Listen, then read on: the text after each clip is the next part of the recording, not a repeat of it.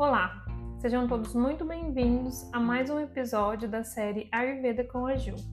Chegamos ao último episódio do capítulo 4, o Adhyaya 4, do Sutrasthana do Ashtanga Hridayam, o capítulo tão que fala sobre a prevenção das doenças e explica como suprimir ou forçar os nossos impulsos fisiológicos pode ser bastante prejudicial para a nossa saúde. Durante esse capítulo, a gente falou sobre vários tipos de doenças, inclusive as doenças que podem ser originadas por fatores externos. E agora, para finalizar, a gente vai ver quais são as recomendações gerais para tratar todos os tipos de doenças. Bom, então vamos lá. Primeiro de tudo, o Ayurveda sempre vai priorizar a prevenção. Então, muito melhor do que a gente ter que fazer um detox no nosso organismo é não causar esse tox, não causar essas toxinas, né? Então, para tratar e também prevenir doenças, é necessário evitar atividades que sejam impróprias para o nosso corpo. Ah, não só o nosso corpo, mas também para a nossa mente e a nossa fala por meio do não cumprimento das regras que foram mencionadas lá no capítulo 2, o capítulo que fala de Dinacharya, que são as rotinas diárias. Então, quando a gente segue essas indicações, as indicações que estão tá nesse capítulo, o desejável é que a gente controle os nossos sentidos. E olha que interessante, ele sugere que a gente se lembre de experiências desagradáveis pelas quais a gente já passou, para que a gente possa agir corretamente para evitar de passar por, pelas mesmas experiências, né? Ou por uh, outras de, experiências também desagradáveis. Também é desejável que a gente conheça a terra, o ambiente que a gente habita, dê maior atenção e cuidado às mudanças do tempo, do clima, das estações, da idade, essa mudança que a gente percebe no nosso corpo, né, de si mesmo. Siga regras de boa conduta, realize rituais que estão descritos no Artava Veda, para que a gente consiga lidar com influências externas de planetas prejudiciais, como a gente viu no é, episódio anterior, e se distancie de influências metafísicas, energias ou espíritos negativos, prejudiciais, fungos, parasitas, bactérias, vírus, insetos e outras criaturas que podem né, causar mal para nossa saúde, para o nosso corpo, e que a gente consiga obter conhecimento de quem a gente realmente é, abandonando o que chamamos de pragna parada, que é a percepção equivocada da realidade.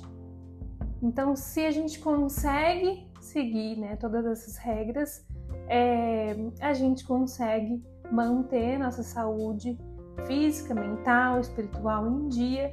E ao falhar em seguir algumas dessas indicações, inevitavelmente a gente vai causar desequilíbrios, né? e acabar gerando problemas para nossa saúde e para nossa vida. Outra forma de evitar doenças, uma vez que os doshas já estão agravados, é realizando as terapias de purificação.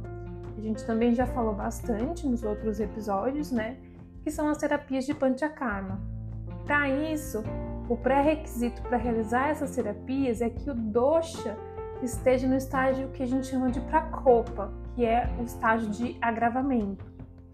Quando a gente estiver lidando com doxas que se acumulam, começam ali a agravar, na estação fria, por exemplo, esses doxas vão estar é, no ponto de serem eliminados, porque aí eles se tornarão mais agravados numa, na estação seguinte. Então não adianta a gente fazer um procedimento para eliminação desses doxas quando eles estão começando a gravar. Eles precisam estar no estado de pracopa, e isso acontece no caso dos doxas que se acumulam no, na estação fria, é, na estação seguinte, que é a estação que a gente chama de Vassanta, que é a primavera.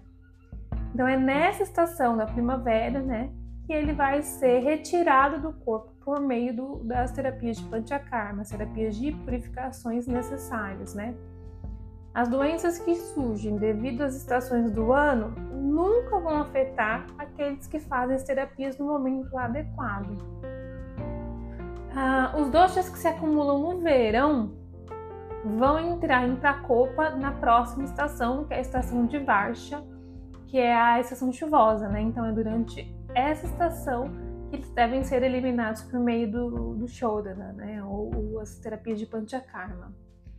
E aí os doshas que se acumulam na estação chuvosa vão entrar em Prakopa e em Charado, que é o outono, né? Que é a estação seguinte.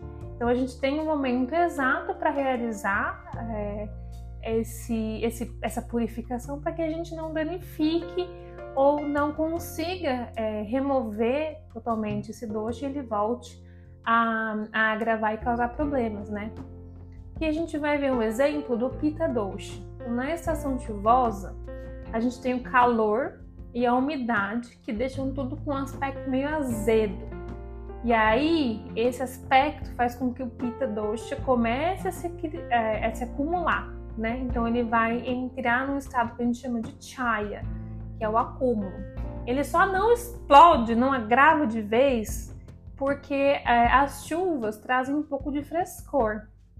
Agora, no outono, quando as chuvas cessam o clima, e, e o clima ainda está quente, aí sim o pita vai entrar em pracopa, vai explodir, e aí vai se tornar bastante agravado, porque não tem mais o frescor da chuva para conter né, o funcionamento. Então, por isso que é, seria essa a estação mais indicada para fazer o panchakarma.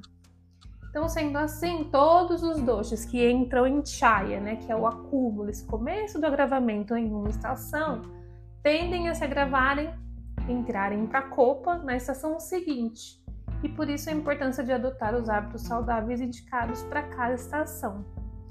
É, você pode, se é, quiser, rever é, esse, esses hábitos né, para cada estação, ouvindo os episódios do capítulo anterior o capítulo 3.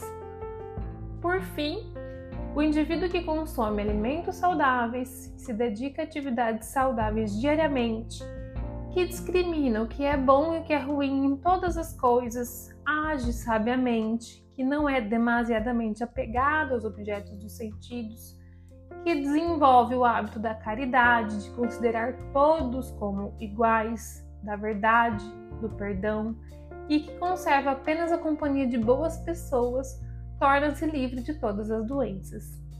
Bom, assim a gente chega ao fim de mais um capítulo. Muito obrigada a todos que acompanharam até o final. Espero que tenham gostado. E no próximo episódio a gente vai dar início ao capítulo 5, que é o capítulo que fala sobre a natureza dos alimentos líquidos e como esses alimentos interagem com o nosso corpo. Então, mais uma vez, muito obrigada e vejo vocês no nosso próximo episódio. Até mais!